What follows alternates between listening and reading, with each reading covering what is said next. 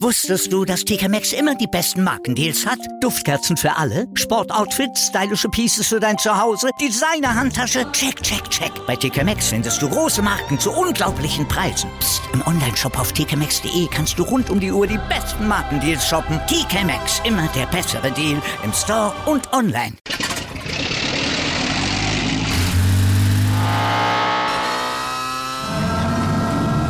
Von 0 auf 100. Aral feiert 100 Jahre mit über 100.000 Gewinnen. Zum Beispiel ein Jahr frei tanken. Jetzt ein Dankeschön, rubbellos zu jedem Einkauf. Alle Infos auf aral.de. Aral, alles super. Chip and Charge. Der Tennis-Podcast mit Andreas Thies und Philipp Joubert. Auf meinsportpodcast.de. Herzlich willkommen zur Nachtwache von Chip and Charge zu Tag 5 der Australian Open. Ich bringe euch hier auf den neuesten Stand, was in der Nacht in Melbourne passierte, während ihr schlieft. Es ist der Tag nach dem Match. Während ich schlief, hatten Andy Murray und Thanasi Kokinakis ein episches Match gespielt. Nach sechs Stunden Spielzeit hatte Andy Murray gewonnen. Und nur wenige Stunden später ging es mit Tag 5 los. Heute Nachmittag im regulären Podcast gehen Philipp und ich nochmal ausführlich auf dieses unfassbare Match ein. Dann haben wir auch die Stimmen aus der Pressekonferenz mit Murray dabei. Heute gibt es einen kurzen Ergebnisdienst und dann ein längeres Interview mit Vivian Heisen. Früh am Morgen musste Barbora Krejcikova ihr Erstrundenmatch starten. Sie traf auf Angelina Kalinina, die in der zweiten Runde Petra Kvitova aus dem Turnier genommen hatte.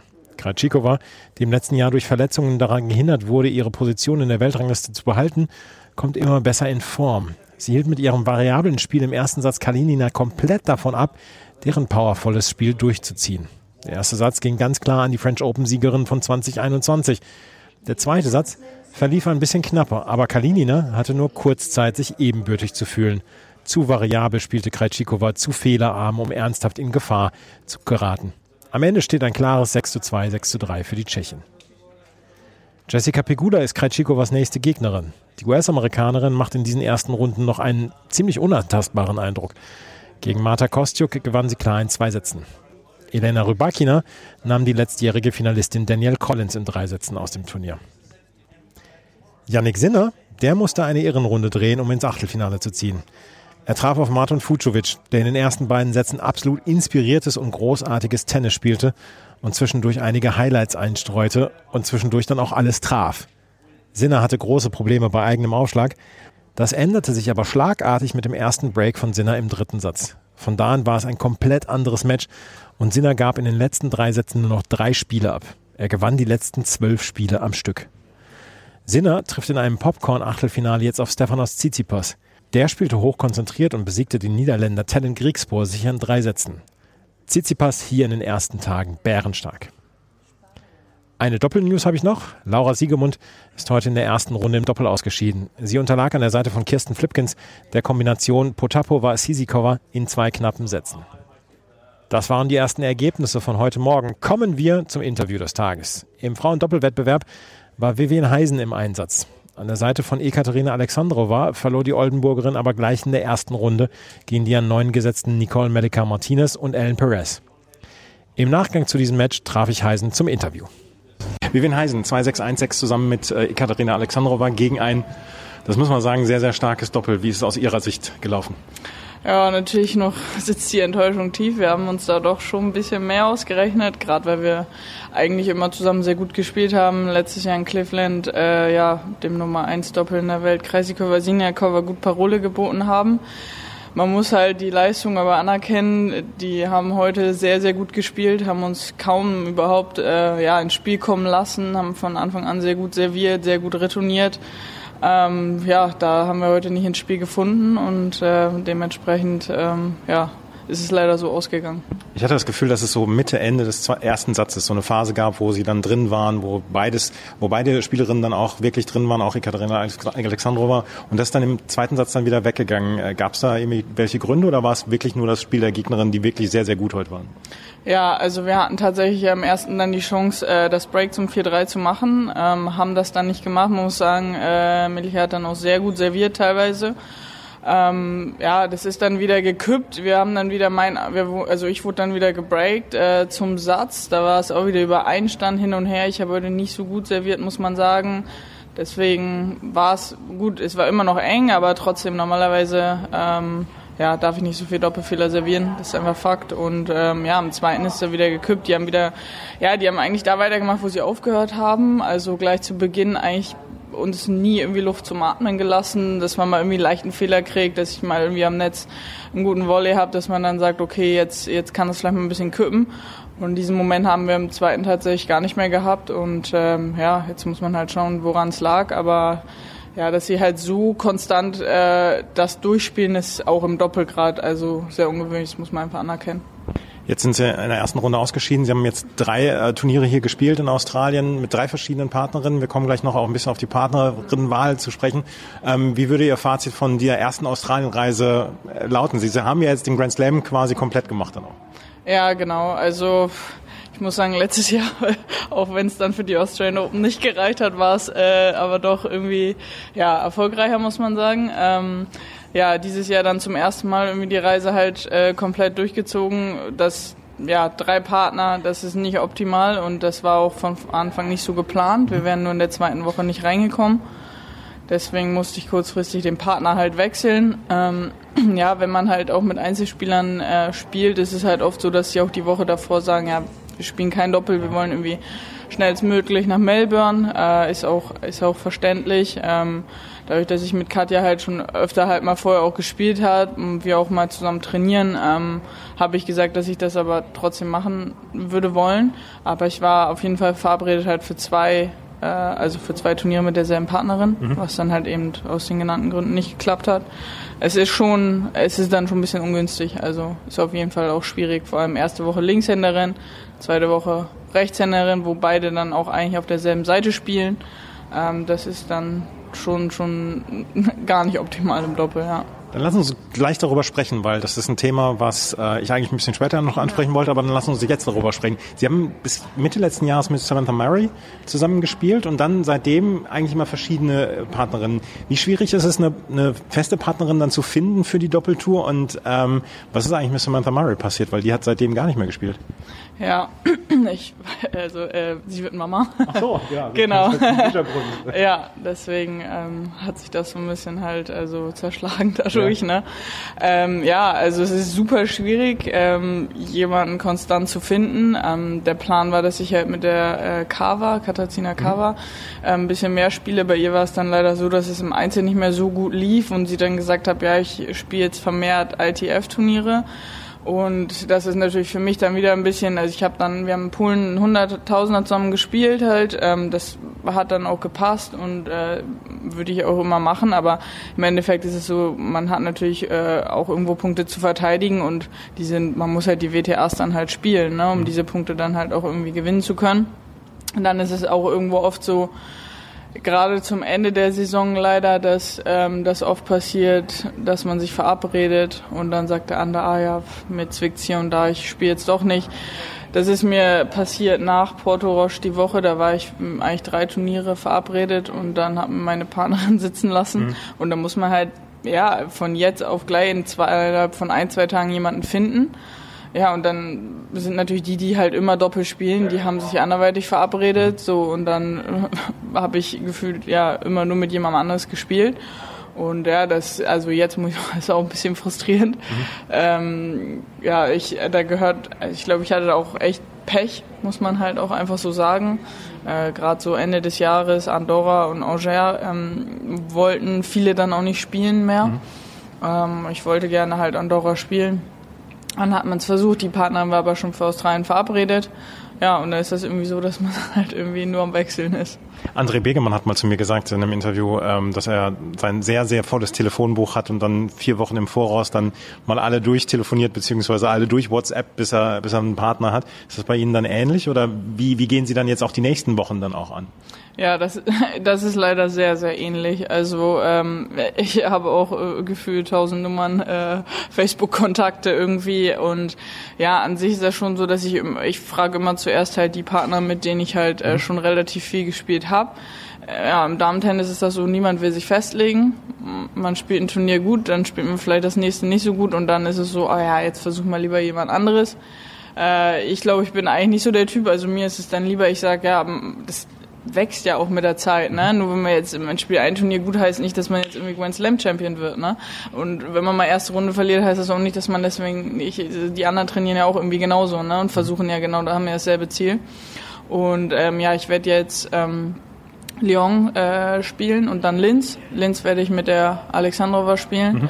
Und ja, äh, sie spielt wiederum Lyon nicht. Mhm. Deswegen brauchte ich da auch wieder jemanden. Da habe ich wieder jemanden, den ich gar nicht kenne, habe ich noch nie zusammen gespielt. Aber eine Doppelspielerin. Ähm, ja, aber es ist dann halt auch irgendwo so, wenn man dann halt spielen will, dann nimmt man das irgendwo in Kauf, auch wenn das halt irgendwo manchmal dann, wenn es dann halt irgendwie nicht funktioniert, halt, weil es nicht passt, weil die Chemie nicht passt, ist das natürlich schon manchmal irgendwo frustrierend, ne? Mhm. Also ja, ich hoffe jetzt halt, also dass ich halt mehr vielleicht auch mit äh, Alexandrova zusammen spielen kann. Ähm, gut, sie wird jetzt im Februar, März die sehr großen Turniere spielen. Das würde jetzt wahrscheinlich nicht reichen, also bei mir, weil ich jetzt halt auch die Punkte von letzten Jahr in Sydney verloren habe. Ähm, aber ja gut, man kann es halt jede Woche ändern. Ne? Ich habe jetzt auch erstmal nichts zu verteidigen bis Rasen, deswegen schauen wir mal. Sie sind jetzt Top 100 Spielerin, waren 61. glaube ich, äh, höchste Platzierung. Ja. Und das Doppel hat ja durchaus in den letzten Jahren, gerade durch Kravitz Mies, eine, einen Popularitätsschub so ein bisschen gewonnen in Deutschland. Trotzdem kennt kaum jemand Vivian Heisen. Vielleicht die unbekannteste Top 100 Spielerin aus Deutschland. Lassen Sie einmal gerade sich vorstellen, dass ähm, Sie sind in Oldenburg geboren, wohnen auch noch in Oldenburg. Ähm, wie sind Sie zum Tennis gekommen? Ja, ich bin eigentlich, also aufgewachsen bin ich in Wievielstädte kleines Örtchen bei Oldenburg. Ähm, meine Nachbarin hat damals tatsächlich Tennis gespielt, die war zwei Jahre älter. Und ja, dann hat sie mal gefragt, ob ich nicht mitkommen will. Und dann bin ich halt hin. Es hat mir auch erstmal ganz gut gefallen. Und ja, dann sollte ich so ins Kreistraining, habe ich immer nur verloren. Und dann habe ich gesagt, nee, das will ich nicht mehr, weil ich auch immer Handball gespielt habe. Und ja, irgendwie war es dann so, dass der Trainer nochmal gefragt hatte nach einem Jahr. Und dann hab ich, bin ich nochmal hin und dann irgendwie hat's Spaß gemacht. Und ähm, ja, dann bin ich halt übers, sag ich mal, übers Verbandstraining äh, in Oldenburg, wo ich dann mit elf war, halt ähm, ja Stück für Stück irgendwie halt ja, habe ich so meinen Weg gegangen, ohne äh, Unterstützung vom Verband oder auch äh, überhaupt von Deutschland. Mhm. Und ähm, ja, habe mich da durchgekämpft und ähm, ja, bin da jetzt eigentlich auch ganz stolz drauf, Klar ist man immer so, dass man jetzt halt, sag ich mal, hier in der Kia Arena zu spielen angesetzt zu werden. Gerade fürs Doppel auf solch großen Plätzen spielt man eigentlich nicht so oft. Ähm, ist schon was Besonderes und äh, war ich, also muss, muss ich halt auch sagen, spiele ich nicht so häufig. Mhm. Also ich habe letztes Jahr in Sydney in der Ken Roswell Arena zweimal gespielt. Ähm, da ist man aber irgendwie hat man schon zwei Matches gewonnen. Das heißt, man ist schon irgendwie im Turnier und es ist immer noch kein Grand Slam. Mhm. Und ähm, ja, da ist man natürlich auch am Anfang halt angespannt, ne? Und, und ist einfach Fakt, ja. Und wann kam so dieser Kick, dass Sie gesagt haben, okay, ich versuch's jetzt mal, weil 2010, glaube ich, die ersten ITF-Turniere mhm. gespielt und dann auch auf der Einzeltour ja dann auch versucht. Äh, wann kam so dieser Kick, wo man gesagt hat, okay, ich versuch's jetzt einfach mal? Also der, der, den Traum habe ich eigentlich schon gehabt, so als ich zehn war, habe ich äh, mein Papa Wimbledon geguckt, da habe ich mal gesagt, ja, da will ich auch mal spielen. Da meinte er, ja, spielen ja nur die ganz Guten, ne? Und hat das ein bisschen belächelt und ähm, ja, ich war dann auch sehr gut im Handball damals und ja, erweiterte Schule, Gymnasium, Abitur, da musste man sich irgendwann entscheiden. Und ähm, ja, ich habe immer so diesen Traum gehabt. Ähm, finanzieller Background war halt sehr, sehr schwierig. Es kostet extrem viel Geld halt, äh, irgendwie die Juniorentour zu spielen. Äh, das war, ich habe dann immer mal halt was gespielt, ne, aber äh, kann man nicht davon reden, dass man, also so ist es super schwierig, das zu schaffen, mal ein Turnier zu spielen und dann irgendwie sechs Wochen halt zu sparen, um das nächste zu schaffen. Ähm, und dann, als ich dann die Schule beendet habe, hat sich dann eine Möglichkeit aufgetan für mich in Holland und danach dann in München zu trainieren. Und da habe ich dann halt äh, versucht mhm. und ähm, wurde dann wurde halt, äh, ich war sehr motiviert, habe mich dann auch ein bisschen verheizt, ne? Und hatte dann viel mit Verletzungen zu kämpfen, was mich im Einzelnen natürlich auch immer wieder ein bisschen ausgebremst hat. Hatte dann ein sehr starkes Jahr, ich meine 2018, wo ich dann 300 stand, also halt so an die, sag ich mal, Grand Slam Quali mhm. kurz vorm Ankratzen war. Und ja, hat es dann nicht gereicht, hat dann eine Knieoperation, bin dann zurückgefallen und 2019 hat mir dann, ähm, hatte ich die Möglichkeit mit äh, Queta Peschke viel zu mhm. trainieren. Die haben mir dann ans Herz gelegt und gesagt, hey, du versuch doch auch mal irgendwie doppelt zu spielen. Da lief dann gleich super, zehn Finals auf der ITF-Tour gespielt. Ja, und dann kam Corona und äh, es gab kaum noch Turniere, kaum Startplätze. Ich stand im Doppel, ich glaube, um die 150, im Einzel dann 350. Und das hat dann war so gleichbedeutend mit, okay, wenn du spielen willst, dann spielst du entweder Doppel oder nichts. Mhm. Und dann äh, habe ich gesagt, nee, also ich will auf jeden Fall spielen. Und äh, habe dann angefangen auf der WTA-Tour zu spielen und bin dann, habe dann irgendwann im letzten Jahr auch die Top 100 halt geknackt. Und äh, ja, dann, so hat das so ein bisschen seinen Lauf genommen. Und dann ist es natürlich so, ja, man verliert natürlich sein Einzelranking, ne, wenn man dann halt nicht spielt. Und wenn man spielt, spielt man auf der WTA-Tour, hat also gleich äh, nur sehr hohe Kaliber vor sich. Und ähm, ja, ist ein bisschen schade halt irgendwo, aber irgendwo habe ich mir auch gesagt, dass ich, äh, dass es immer ein Traum war, halt Grand Slam Turniere, WTA Tour zu spielen. Und da braucht man halt auch, gerade im Einzel, wenn man ohne Trainer reist, ne, man braucht da schon einen anderen finanziellen Background mhm. und der tut sich einfach auch erst auf, wenn man Top 150 steht. Ne? Mhm. Was sind die Ziele für diese Saison? Also wahrscheinlich dann auch irgendwann mal eine feste Partnerin dann, dann finden fürs Doppel, nehme ich an. Ja, also das Hauptziel ist auf jeden Fall irgendwie jetzt also halt eine feste Partnerin zu bekommen. Und klar, erstmal wieder, jetzt stehe ich gerade, glaube ich, diese Woche 101. Mhm. also jetzt irgendwie halt zurück in die Top 100. Aber das Grundziel ist schon nochmal äh, die Top 50 auf jeden Fall zu knacken. Und dieses Jahr halt noch die weiteren drei Grand Slam Turniere ja, zu spielen und da vielleicht jetzt auch mal einen Sieg einzufahren. Also damals in Roland Garros äh, haben wir es schon geschafft, aber auf Hartplatz noch ein bisschen stockend. ähm, wenn Sie ein Ranking machen müssten von den Grand Slam Turnieren von 1 bis 4? Dann ist es nicht leicht. Äh, US Open, Australian Open, Wimbledon, Roland Garros. Also Hartplatz ist dann doch schon der favorisierte Belag. Ja, irgendwo schon. Vielleicht ist es auch mehr so das drumherum, aber mhm. ähm, ich muss sagen, Roland Garros habe ich eigentlich immer fast auch mit meinem bestes Tennis gespielt mhm. und ich mag es auch, aber US Open, das war so, es war auch immer so der Traum, also der größte Traum dort zu spielen und dann habe ich mich letztes Jahr qualifiziert und diese ganze Atmosphäre und die Menschen, die Größe äh, von allen Stadien ist halt dann doch sehr, sehr beeindruckend. Danke fürs Gespräch. Ja. Das war Vivian Heisen im Interview. Ihr nächstes Turnier, wie sie gesagt hat, Lyon und dann Linz. Das war es schon wieder mit der heutigen Ausgabe der Nachtwache. Später am Tag gibt es, wie gesagt, noch den regulären Podcast mit Philipp. Dort sprechen wir dann über das Murray-Epos, aber auch alle Partien des Tages. Wir versuchen es zumindest. Wenn das Ganze hier wieder bis 4 Uhr dauert, müssen wir ein oder zwei Matches aussparen. Irgendwann müssen wir auch mal schlafen. Wenn euch das gefällt, was wir machen, freuen wir uns über Bewertungen und Rezensionen auf iTunes und auf Spotify. Folgt uns bei Twitter und bei Instagram und ansonsten kann ich nur sagen, vielen Dank fürs Zuhören. Bis zum nächsten Mal. Auf Wiederhören. Bye. Wusstest du, dass TK Maxx immer die besten Markendeals hat? Duftkerzen für alle, Sportoutfits, stylische Pieces für dein Zuhause, Designer-Handtasche, check, check, check. Bei TK Maxx findest du große Marken zu unglaublichen Preisen. Psst. im Onlineshop auf tkmaxx.de kannst du rund um die Uhr die besten Markendeals shoppen. TK Maxx, immer der bessere Deal im Store und online. Wieder live von ihrem Toyota-Partner mit diesem Leasing-Auftakt. Der neue Toyota Jahreshybrid. Ab 179 Euro im Monat. Ohne Anzahlung. Seine Sicherheitsassistenten laufen mit. Und ja, ab ins Netz mit voller Konnektivität. Auch am Start die Toyota Team Deutschland Sondermodelle. Ohne Anzahlung geht's in die nächste Runde. Jetzt los sprinten zu Ihrem Toyota-Partner. Chip and Charge. Der Tennis-Podcast mit Andreas Thies und Philipp Joubert. Auf meinsportpodcast.de.